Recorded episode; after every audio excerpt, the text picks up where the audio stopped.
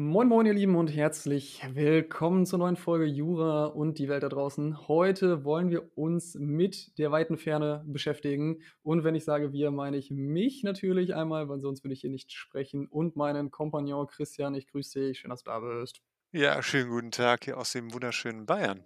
Aus den Bayern. Du bist dann quasi schon im Ausland. Das kann man nicht mehr als Deutschland bezeichnen, beim besten Willen. So weit weg und wild ist es unten. Ja, genau. Vor allen Dingen, äh, was momentan hier die Infektionszahlen angeht, da hat man wirklich das Gefühl, dass es Wilder Westen ist. Also, Junge, Junge, Junge.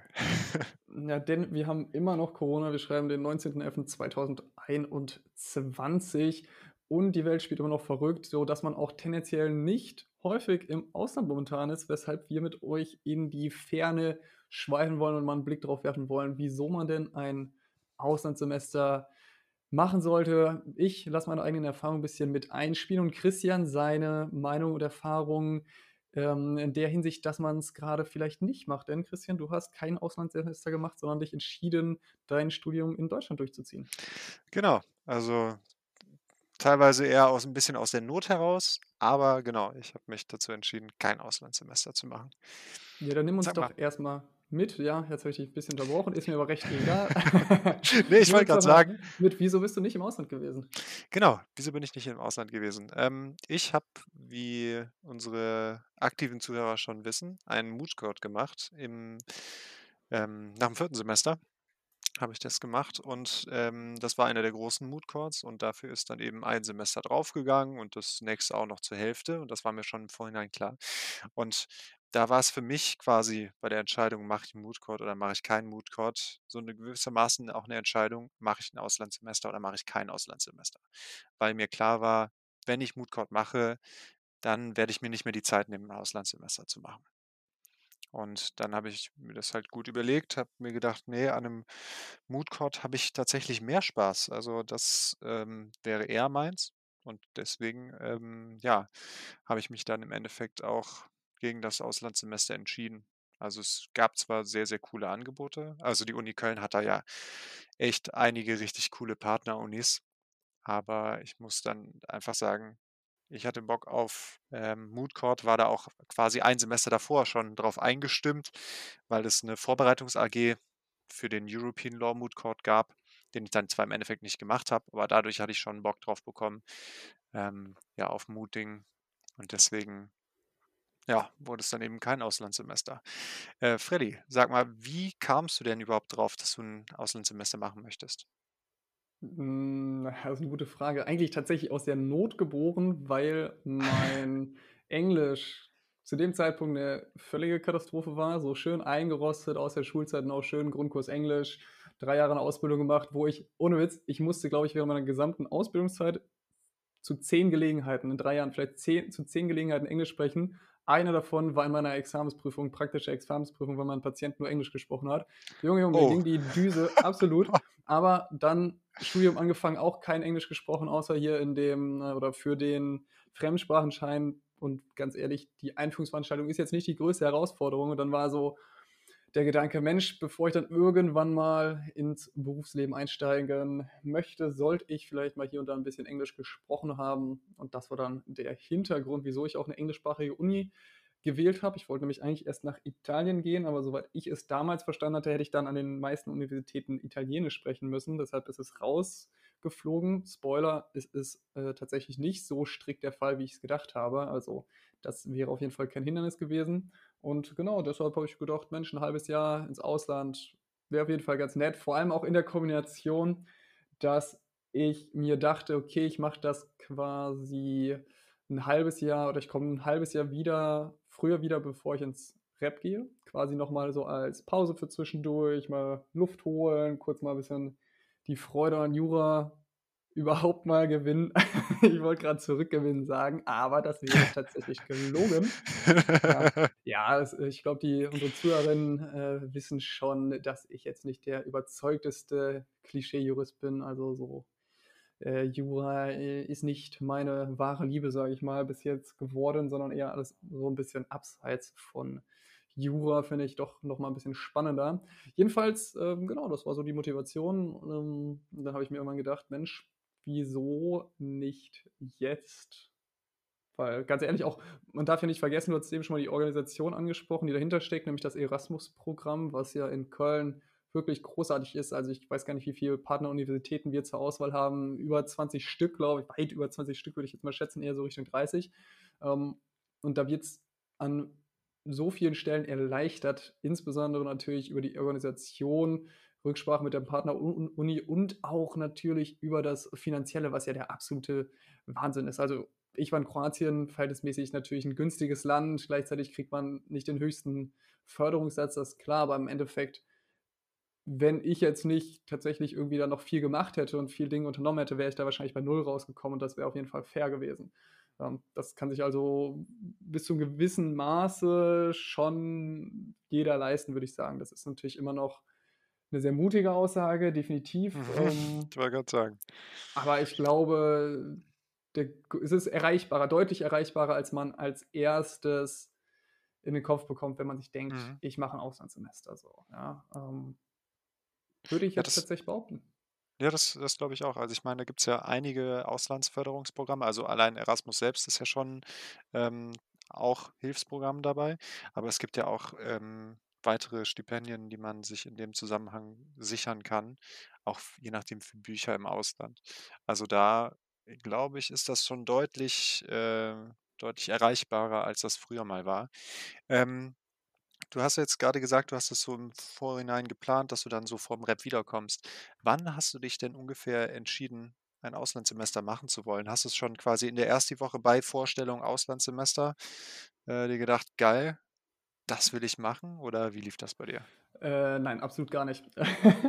Vor allem, man kriegt ja in der ersten Woche die meinen das ja gut, dann geben sie einem schon quasi das Blatt mit, wo man schon eintragen kann: „Okay, ich will in der Zeit ins Ausland und das interessiert mich als Destination.“ Habe ich damals so gekonnt einfach ignoriert und war gar nicht so in meinem Interesse, weil ich aber auch nie so der Typ war, der tatsächlich ins Ausland für 'ne längere Zeit gegangen ist, weil immer so übern, äh, Sport, über, ähm, die Verbindung natürlich an den jeweiligen Wohnort irgendwo nie die Möglichkeit ohne Weiteres bestanden hatte, ins Ausland zu gehen, beziehungsweise wenn dann so als Urlaub im im Sommer mal. Ähm, von daher war das ganz lange Zeit raus, dann hat sich so einiges geändert tatsächlich, ähm, so dass ich dann irgendwann aber auch nur übers Wintersemester ins Ausland gegangen bin, damit ich zur Sommer-Tennissaison wieder natürlich hier bin, ist ja selbstverständlich. Ne, das war einer der Gründe, wieso das dann ganz gut gepasst hat. Um, und ich weiß gar nicht, wie gesagt, das war dann irgendwann mal so Richtung oh, was war das denn, 2., 3. Semester, als ich ähm, boah, wie hieß das denn hier? Der Fakultätskarrieretag, so. Der Mhm. kam ist mal ins Land gezogen und ich habe mich da mal mit 'n paar Leuten unterhalten und eine Kanzlei hat mir schon habe ich mal so gefragt, so: „Wie ist das eigentlich, wenn man jetzt noch nicht perfekt Englisch sprechen kann, so auch als Praktikant oder später mal?“ Die mir dann eiskalt gesagt haben, so: „Nö, dann haben sie keinerlei Verwendung für mich“, wo ich dann dachte so: „Jo, 1. habe ich gar keinen Bock auf euch, was seid ihr für dumme Pisser so?“ Ähm, und 2. habe ich dann 2. gedacht Mama. ja, und 2. habe ich dann gedacht, vielleicht sollte ich aber tatsächlich mal 'n bisschen reinklotzen, weil ich muss ja dann noch nicht perfektes Englisch auf juristischem Leistungsniveau sprechen können, aber zumindest so, dass man sich zurechtfindet und kommunizieren kann. So, das ist ja schon mal, äh, viel wert. Und dann kam so langsam die Entscheidung: „Okay, würde ich gern machen.“ Hat dann, wie gesagt, auch ganz gut gepasst mit dem ähm, mit der Pause zwischen Grundstudium beziehungsweise zwischen Übungen und dann später der Examensvorbereitung. Das war eigentlich ganz war ganz nett, sage ich mal, ne? Und, äh, ja, dann hat ist das Ganze so 'n bisschen vor sich hin geplätschert, weil es dauert ja recht lang, muss man sagen. Es dauert ja recht lang, bis man sich tatsächlich, ähm, an der Universität eintragen kann als Studierender, beziehungsweise bis man die Rückmeldung bekommen hat. Das ist auf jeden Fall, ja, 'n bisschen Hustle, muss man sagen, weil man muss selbst alles recht zeitnah und zügig abgeben. Also, ich hatte von der Universität Zagreb irgendwann die Rückmeldung bekommen, dass ich angenommen worden bin und muss innerhalb von 10 Tagen irgendwie, keine Ahnung, viel zu viele Dokumente hochladen, teilweise auf Englisch übersetzen quasi. Einschreibung. Ja, und das war auf jeden Fall 'n bisschen ätzend, vor allem, weil ich dachte: „Ja, okay, was wie muss ich jetzt hier noch meine deutschsprachigen Dokumente, so Abizeugnis, sonst was, noch mal richtig übersetzen lassen, was auch noch mal 'ne Stange Geld gekostet hätte. Mhm. Musste ich tatsächlich nicht, aber es war auf jeden Fall 'n bisschen ätzend, ähm, weil man natürlich auch irgendwie andere Dinge zu tun hat und so 10 Tage dann doch schneller rum sind, als man denkt. Aber ganz ehrlich, ist jetzt wieder auch Meckern auf hohem Niveau. Auch das war alles irgendwo entspannt machbar. Aber hast du dich dann im wann hast du dich dafür beworben? Das habe ich jetzt grade nicht verstanden. Ich glaube, Wa knappen, ja, 3/4 Jahr im Voraus. Man muss sich Ah, ja, okay. glaube ich, immer zum Anfang des Jahres zum Frühjahr eines Jahres für das nächste akademische Jahr bewerben.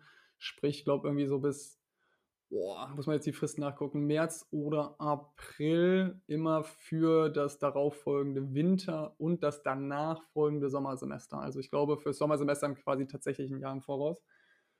Um geht auf jeden Fall ganz gut. Also, die Bewerbungshürden sind hier auch nicht so extrem hoch. Da hatten wir ja auch mal kurz den oder was heißt kurz, da hatten wir in 'ner sehr schönen Podcast-Folge Herrn Doktor Jan Kruse ja auch einmal hier zu Gast, der dann noch mal auch erläutert hat, dass man nicht 'nen hochgestochenes Bewerbungsschreiben auch in Perfektion und Detailtiefe braucht, sondern authentisches Schreiben, wieso man jetzt wirklich motiviert ist, auch überhaupt ins Ausland zu gehen und dann noch mal, wieso man dann an 'n bestimmten Ort will. Und so ist es, glaube ich, auch. Also, ich persönlich kenne nur ganz vereinzelt Leute, die nicht ihre Erstwahl bekommen haben. Ja, man kann ja immer verschiedene Sachen angeben und im Zweifel sind nur die die ganz extrem beliebten Zielorte wie London, Amsterdam, Norwegen ist, glaube ich, auch immer noch recht beliebt. Die Wahrscheinlich sind Madrid auch oder so. schwieriger. Ja, da weiß ich's tatsächlich gar nicht, äh, ob das so begehrt ist, aber kann sehr gut sein natürlich. Aber teilweise gibt's ja auch Orte, wo niemand einer es ist einfach niemals jemand dort gewesen. So zum Beispiel meine Ach, ursprüngliche Erstwahl Nordmazedonien, Skopje, Hauptstadt von Nordmazedonien. Uh. Ist übrigens 'ne sehr, sehr ambivalente Stadt, aber unglaublich schön. Also, das Stadtzentrum, eins der schönsten, wenn nicht sogar das Schönste, was ich jemals, äh, gesehen habe. Total vielfältig, altbacken, gleichzeitig auch historisch, äh, eindrucksvoll, total interessant, aber du sobald du halt außerhalb des Stadtzentrums bist, merkst du eben auch, dass es, äh, 'nen ganz anderes Niveau hat, was das Land lebt auch. Und das ist schon, ähm, wie gesagt, sehr, sehr verrückt. Da wollte ich ursprünglich erst hin, aber weil's eben ein Land ist, das nicht in der EU ist, habe ich mich schlichtweg nicht getraut. Ja, sind wir mal so realistisch. Mhm. Ja, klar, verstehe ich. Ähm, Ne. und ich glaube, da, boah, muss man sich wirklich entscheiden, was was alles zur Auswahl steht, sich einfach mal so 'n bisschen leiten lassen, auch aufs Bauchgefühl hören. Ganz ehrlich, ich saß dann irgendwann vor dem ZIP, wo es damals noch im, äh, Hauptgebäude war und hatte dann eigentlich ich dachte eigentlich schon: „Ja, Nordmazedonien mache ich“ und saß dann davor und habe einfach nur mal geguckt noch mal, was denn so gibt und habe mich dann aus'm Bauchgefühl für Kroatien entschieden. War auf jeden Fall auch die richtige Entscheidung. Definitiv. Ähm, aber ich glaube, da gibt's auch nicht wirklich richtig und falsch. Ich glaube, im Zweifel ist das Schönste und Angenehmste, was einem passieren kann, dass man an 'nen Ort kommt, für den man offen ist. Ja, an den man noch nicht fix gebunden ist, weil ich glaube, das ist das einzige Szenario, was einem Enttäuschung bereiten kann. Weil wenn ich natürlich nur an einen bestimmten Ort will und dann für andere Orte für meine Zweit und Drittwahl gar nicht mehr offen bin, kann ich eigentlich nur verlieren. Ja, das ist so 'n bisschen vergleichbar mit, ähm, wenn man in der Ref-Station dann ins Ausland möchte, in der Verwaltungsstation und dann sagt: „Ne, ich will unbedingt Miami.“ So, ja gut, da gibt's nur so und so viel Plätze. Die Wahrscheinlichkeit ist gering, dass man da hinkommt oder, äh, vergleichbare Orte, wo es halt einfach unwahrscheinlich ist. Da muss man einfach sagen: „Okay, das sind die Wahlen, die ich gemacht habe. Das sind die Städte, die ich jetzt mir ausgesucht habe und ich finde jede Stadt geil, also bring it on“, so ungefähr. Ich glaube, das ist da die gesundere gesündere Variante. Da hast du auf jeden Fall recht. Ja, absolut. Ähm, was ich mich jetzt noch gefragt habe, ähm, du hast dich ja dann entschieden, da ins Ausland zu gehen.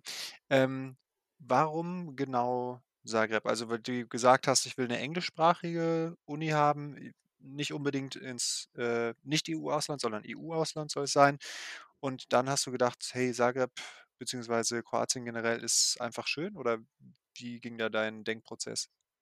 Das kann ich dir wirklich nicht mehr hundertprozentig sagen. Ich glaube, da gab's auch tatsächlich nie 'nen rationalen Grund. Also, wie gesagt, ich saß da vor unserem Zentrum für internationale Beziehungen, also kurz ZIP, habe dann da drauf geguckt und dachte mir so: „Boah, Kroatien, irgendwie lächelt's mich auch an. Ach ja, okay, Sprache der Uni, englischsprachig, passt alles, funktioniert gut.“ Mhm. Und gleichzeitig, ja, hat man natürlich von Kroatien auch schon einige positive Dinge gehört, natürlich häufig in Bezug auf Urlaube, die man dort gemacht hat, beziehungsweise ich habe über, äh, Freunde entfernt jemanden, der auch aus Kroatien kommt, ähm, auch sehr positiv berichtet. Und das war natürlich schon auch 'ne sichere Bank, muss man sagen. Ja, sind wir mal realistisch, ähm, so mit dem Gedanken, man kann in Kroatien nicht allzu viel falsch machen, hat sich dann auch tatsächlich bestätigt, ist sehr westlich übrigens. Ähm, hätte ich gar nicht so erwartet, auch sehr unterschiedlich das Land. Das ist ja auch ein sehr langgezogenes Land, das ein, ähm, also mit einem sehr langen Küstenstreifen, wo man natürlich im Süden des Landes dann nochmal eine deutlich andere äh, Situation und ein anderes Flair hat als im Norden, im Inland, wo ich war. Ich wusste aber tatsächlich auch, ich war wirklich schlecht vorbereitet, muss man sagen. Also ich wusste, englischsprachig erwartet mich. Ich wusste, ich schlafe da in einem Studentenwohnheim, habe einen Flug gebucht. Aber ich wusste zum Beispiel nicht, dass Zagreb zum Beispiel eine Millionenstadt ist. Ne? Bevor ich dort war, wusste ich wirklich nicht. Und das, ist, und das ist total paradox, weil irgendwie war es auch, wie gesagt, so ein Abenteuer, was ich auf mich zukommen lassen habe, weil eigentlich passt sowas nicht zu mir. Eigentlich bin ich bei sowas sehr akribisch vorbereitet und weiß ganz genau, was mich erwartet. Aber da war es so, ja, okay, das wird schon irgendwie cool und entspannt sein. Man muss aber auch dazu sagen, Millionenstadt ist ein bisschen ähm, irreführend, weil es ist nicht eine Millionenstadt wie Köln, sondern Zagreb hat die dreifache Fläche, die sie zur Millionenstadt macht. Also es ist insgesamt deutlich kleiner oder es wirkt zumindest deutlich kleiner und das darf man dann nicht ähm, ja, unter- bzw. überschätzen. Entsprechend, wie gesagt, habe ich das Ganze so ein bisschen auf die leichte Schulter genommen, war auch alles in Ordnung, war auch entspannt, weil ganz ehrlich, das Erasmus-Semester ist jetzt nicht so das äh, stressigste Semester, was Verpflichtung angeht man soll ein bisschen gucken, dass man natürlich sein, ja, seine Leistung bringt, die man braucht, damit man die Erasmus-Förderung bekommt und das für äh, die Zeit für einen Freischuss angerechnet bekommt. Aber ansonsten ist das auch alles, ja, sind wir mal realistisch, okay machbar. Also ich sage mal so, die, die Professorinnen und Professorinnen waren schon immer sehr dankbar, wenn man sich ein bisschen beteiligt hat. Ja, ähm, da muss man tatsächlich keine extrem großen Hürden überspringen.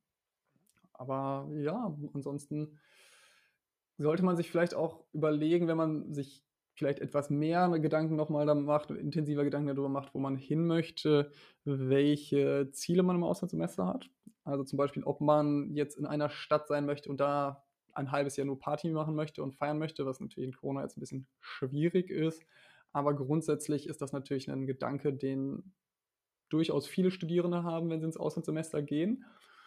Gleichzeitig kann man natürlich auch überlegen, dass man vielleicht von dem Standort, wo man ist, die gesamte Umgebung erkunden möchte. Man kann natürlich auch beides machen, dann wird es natürlich unglaublich anstrengend und vielleicht auch ein bisschen teuer.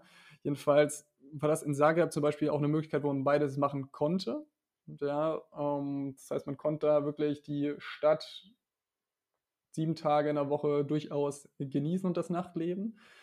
Oder und man konnte auch das Umland kennenlernen, weil die ganze Balkanregion ist sehr, sehr gut zu erreichen aus Zagreb als Ausgangspunkt, aber auch gleichzeitig natürlich auch, äh, wenn man sich nördlicher orientiert, Richtung Österreich äh, beispielsweise, ist man auch dort wieder ganz schnell oder Italien auch.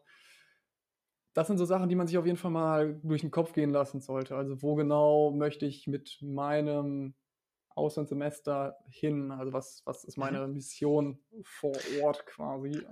Aber apropos Mission vor Ort, ist es nicht sogar so, dass man teilweise auch wahlbereichsersetzende Klausuren da machen kann? Also dass man je nachdem im Auslandssemester irgendeinen bestimmten Kurs macht, hört, ähm, das im Vorhinein mit dem ähm, Prüfungsamt klärt und abklärt, dass die Prüfung gewertet wird und dass man dann quasi da ähm, ein Seminar oder was auch immer für einen Kurs das ist, besucht und die Note dann zählt? Ja, auch das ist äh, möglich tatsächlich. Also erstmal im Kleinen, wenn man noch im Bereich des normalen Studiums ist, also des ja, Grundstudiums beziehungsweise im Bereich des Hauptstudiums, der da nicht Schwerpunktbereich ist, kann man sich da tatsächlich was anrechnen lassen. Ich habe mir zum Beispiel die Grundlage Nummer 2 anrechnen lassen können.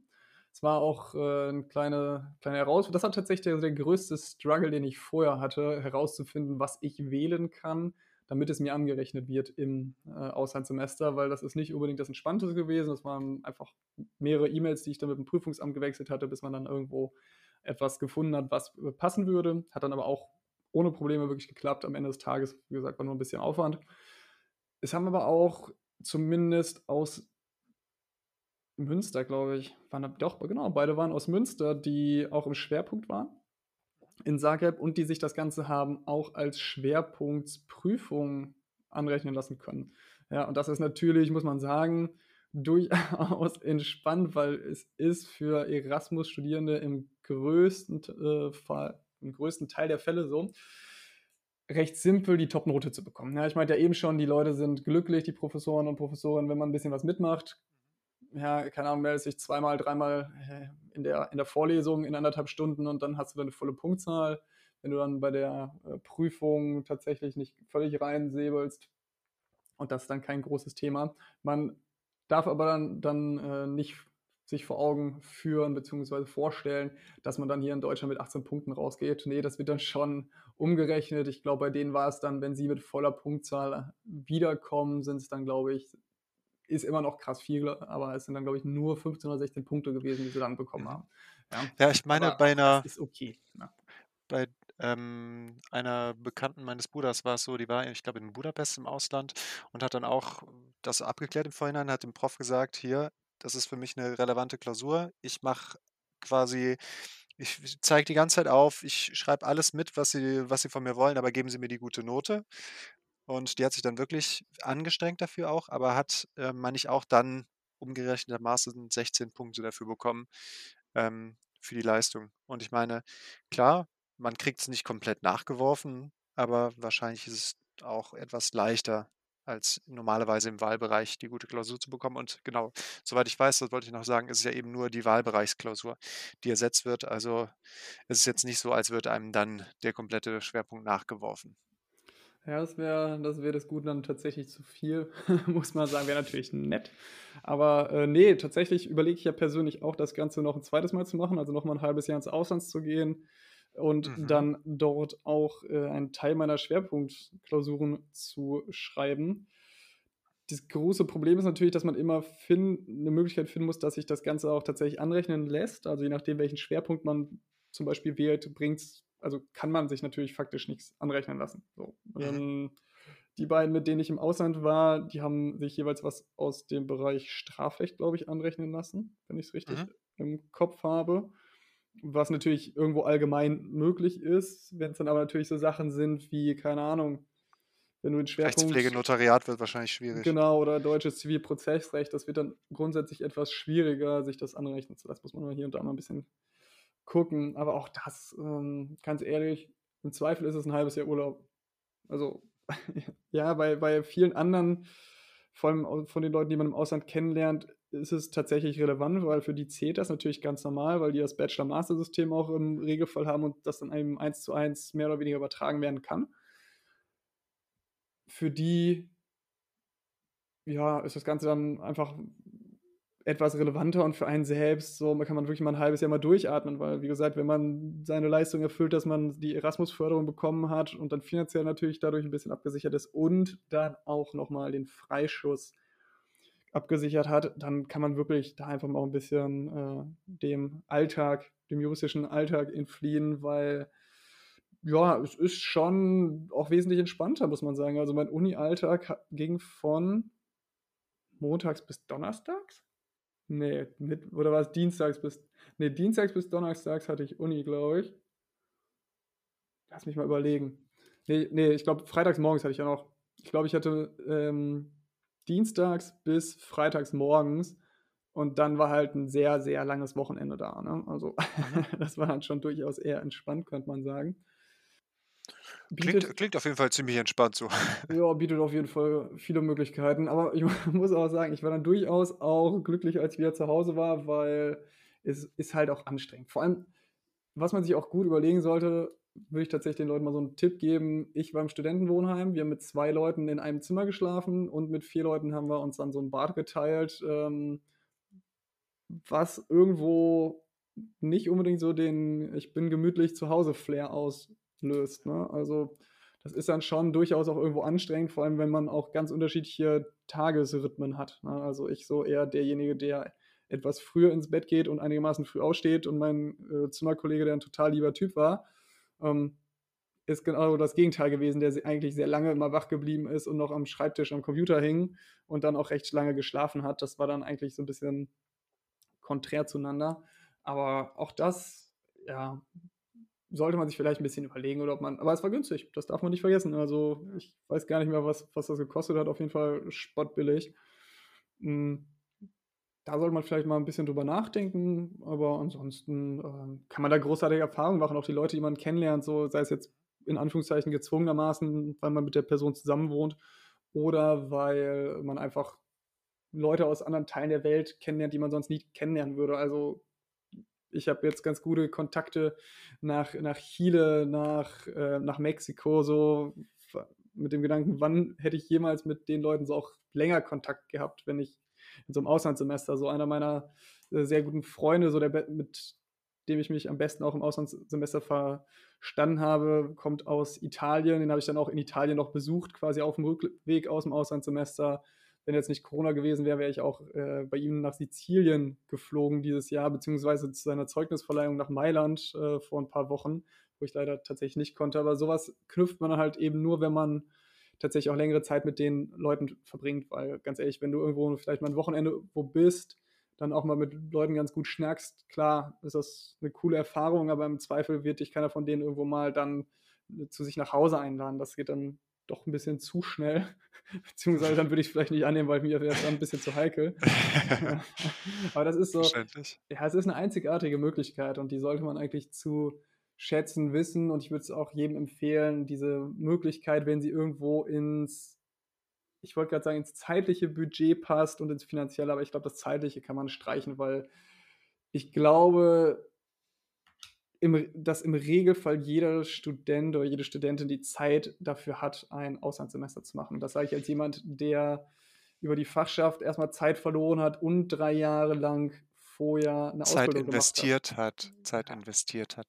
Das, das muss, ja, ist richtig. Das muss, muss, man halt schon, schon so sehen, dass es halt im Endeffekt nicht verlorene Zeit ist. Klar muss man halt schon schauen, wenn man jetzt ähm, im Studium schon ein paar andere Sachen gemacht hat, wo man auch freie Semester für bekommt, dass man jetzt es nicht unbedingt übertreibt mit, ich ziehe mein Studium in die Länge. Aber das sind halt Sachen, Erfahrungen, die einfach sehr ja, ein, ein weiterentwickeln, finde ich. Also auch ich mit meinem Mood Court, das fand ich sehr prägend. Und hat auch mhm. sehr viel Spaß gemacht, das äh, zu machen. Ja, wahrscheinlich kannst du das dann, denke ich mal, auch bestätigen. Sowas ist auch eigentlich ganz gut, natürlich im Lebenslauf sowieso, wenn man es dann darin liest, aber auch immer so ein guter Aufhänger fürs Gespräch, so, weil dann kann man, dann sehen die Leute vielleicht, okay, du warst im Ausland, jemand anderes war im Ausland, dann schnackst du mit dem darüber. Es ist immer irgendwo auch eine Erfahrung, die, auf die du zurückgreifen kannst. Und kannst natürlich darüber, davon berichten und hast einfach mal Sachen auch getan und nicht nur erlebt. Das wird ja bei dir wahrscheinlich im Mood Court ähm, ja auch nochmal gut zu spüren sein, weil du hast jetzt schon ja sowas Praktisches erlebt, wo die meisten Studierenden, die es eben nicht gemacht haben, keinerlei Ahnung haben, wie sowas tatsächlich im Großen abläuft. Und zum Beispiel jetzt zum Thema Leute kennenlernen, was ich jetzt zuletzt gesehen habe, eine, die da auch teilgenommen hat ähm, bei dem Mood Court, war jetzt als Chefunterhändlerin, Chefunterhändlerin der EU ähm, bei dem Klimagipfel dabei. Hm, also mhm. Ist auch also wild auf jeden Fall. Sie ist Slowenierin, glaube ich, wenn ich es richtig im Kopf habe. Und da äh, war sie mit, äh, mit der Crew dabei, quasi. Okay, also das das fand ich schon, fand ich schon krass. Also was, was man dann da auch bei solchen Sachen für Leute kennenlernt, teilweise. Ja, ja das Also ist auf Socializing auf einem ganz anderen Niveau. genau.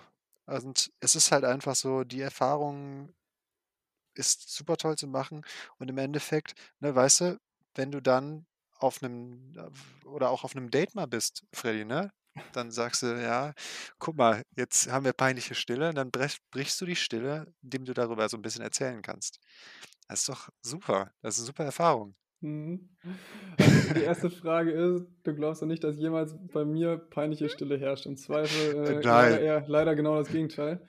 Da wird ein bisschen zu viel äh, Unsinn geredet. Aber um auf deinen eigentlichen Inhalt zurückzukommen, ja, es ist einfach was, du kannst unendlich lange darüber erzählen und so. Das ist, je nachdem natürlich auch, was du erlebst, schon auch immer faszinierend. Natürlich, ja, man kann auch ein recht langweiliges Auslandssemester haben, wenn man nichts macht, nichts erlebt und vielleicht wirklich nur zur Uni geht. Aber im Zweifel kommen aber natürlich Stories rum, wie dass ich zum Beispiel im Auslandssemester, als wir recht spät abends im Dunkeln durch Bosnien gefahren sind, plötzlich von der Polizei angehalten worden sind und erstmal 20 Minuten nicht weiterkamen. So. Und das sind so Sachen, so, ja, okay, hab, hätte ich jetzt nicht erlebt, wenn ich äh, zu Hause ges gesessen hätte. Ja, man kann natürlich auch schon der Geschichte nehmen, dass es auch durchaus nervöse Personen bei uns im Auto gab, nämlich alle drei Insassen, weil wir konnten uns natürlich auch nicht mit denen verständigen. Internet ist in Bosnien nicht, weil wir nicht in der EU sind. Ja, ciao, Land, Landstraße. Äh, war auf jeden Fall gut. Scheiße. Aber war witzig so. Das war auch was. Unter übrigens, anderem übrigens war das der Moment, wo äh, hier der, der Filippo heißt er, der Italiener, mit dem ich mich äh, so gut verstehe und ich quasi auch zusammengewachsen sind auf diesem, auf diesem Trip, mhm. auf diesen Wegen. Ja, wegen genau solcher Sachen. So, ne? Das ja. ist auf jeden Fall großartig. Und ähm, ja, ich glaube, das ist so ein ganz schneller Ritt jetzt natürlich gewesen in, über das Auslandssemester hinweg. Eine Idee habe ich noch. Und zwar, ähm, dass wir noch kurz nochmal oder dass du kurz nochmal Tipps gibst ähm, bezüglich, wie gelingt das Auslandssemester? Also vielleicht nochmal ein paar Tipps, ne, wie man dann so ein bisschen Anschluss findet, wenn man das äh, jetzt zu Hause sitzt und sagt, ah, Auslandssemester will ich nicht machen, weil ich lerne ja keine Leute kennen und so. Was würdest du als Tipps jetzt zum Abschluss quasi, um die Folge zuzumachen, geben? Wie, wie, wie macht man das am besten? Oh, ein Tipp, gute Frage. Also das Ding ist ja, ich bin ja wirklich, ob man es glaubt oder nicht, wenn ich irgendwo hingehe, wo ich mich nicht auskenne, sei es jetzt ein Auslandssemester, wo es natürlich ganz extrem ist, aber auch so Geburtstagsfeiern, wo ich vielleicht bis auf die Person, die Geburtstag hat, niemanden kenne, bin ich immer nervös. Also ich denke dann immer so, ich werde keine Freunde finden und stehe ganz allein in der Ecke. äh, kann man natürlich auch, das kriegt man hin, wenn man wirklich sich dann zurückzieht und kein Wort mit irgendjemandem redet, so, dann kriegt man das ohne Probleme hin. Genauso ist es im Auslandssemester. Aber wenn man da hingeht mit einer Einstellung, so, ja, ich bin neugierig auf die Leute, aufs Land, auf die Situation, in der ich bin, so, komme aus meiner Komfortzone raus und verstecke mich nicht hinter meinem eigenen Schweigen, in meinen eigenen vier Wänden, wenn man dann eigene vier Wände hat oder im Zimmer mit der anderen Person zusammen, dann ist man mehr oder weniger schon gezwungen, einfach die anderen Leute kennenzulernen. Und es sind so viele Leute da, dass man auch irgendwo jemanden finden wird, der die gleichen Interessen hat, der die gleichen Meinungen zu verschiedenen Dingen hat, die, wo man einfach auf derselben Wellenlänge ist und gleichzeitig bietet, zumindest im Rahmen des Erasmus-Programms, sich auch ganz viel die Möglichkeit an Erasmus-Events teilzunehmen. So, es gibt ja die Organisation Erasmus und dann ähm, das Erasmus-Netzwerk heißt es, glaube ich. Erasmus-Netzwerk, irgendwie sowas ähm, die dann auch ganz viel anbieten, wo man teilnehmen kann. Und dann geht man hin und schnackt mit den Leuten und ganz ehrlich, im Zweifel geht es ihnen genauso wie einem selber. Ja, man genau. hat ja, das wollte ich gerade sagen. man glaubt ja wirklich so, man ist die einzige Person, die nervös ist, die sich vielleicht niemand anderes kennt und ist ja einfach nicht so. Es geht allen genau gleich. Und sobald man das realisiert hat und dann halt mit den Leuten einfach mal ein bisschen, äh, ja, ich wollte gerade sagen, auf Tuchfühlung kommt, so, wobei man das natürlich äh, auf sehr vielen, genau, auf sehr vielen Ebenen falsch verstehen kann, ähm, dann ist das ganz schnell, ganz schnell äh, wieder ad acta gelegt. Witzigerweise, wenn man das Ganze jetzt tatsächlich zweideutig versteht, Erasmus ist auf jeden Fall eine Veranstaltung, wenn man möchte, wo man mit sehr vielen Leuten auf äh, Tuchfühlung gehen kann, aber diesmal auf die verwerfliche Art und Weise, kann man sagen. Wobei ich glaube, oh Gott, was war das denn? Ähm, was hat denn damals der Organisator vom kroatischen Erasmus-Austauschprogramm erzählt. Ich glaube, ein Drittel, ein Viertel oder ein Drittel der Stud Erasmus-Studierenden lernen während des Auslandssemesters ihren Partner oder ihre Partnerin kennen mit dem sie Rest oder die, wo sie dann später verheiratet sind.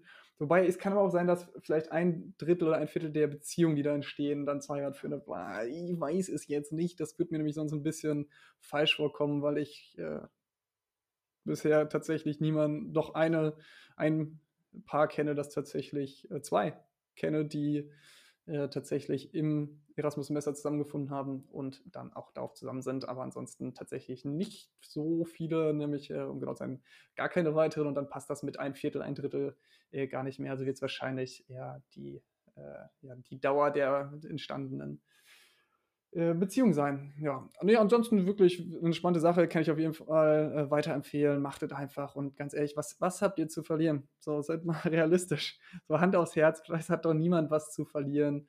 Ähm, Im schlimmsten Fall ist es vielleicht ein halbes Jahr, was man nicht so ähm, erlebt hat, wie man sich vielleicht vorgestellt hat, wenn man mit so krass hohen Erwartungen und konkreten Vorstellungen ins Auslandssemester geht. Aber ansonsten wird es einfach eine großartige Zeit, Christian. Ja? Und deshalb sage ich dir, geh ins Auslandssemester, wenn du es noch machen kannst, äh, im vielleicht LLM dann irgendwann.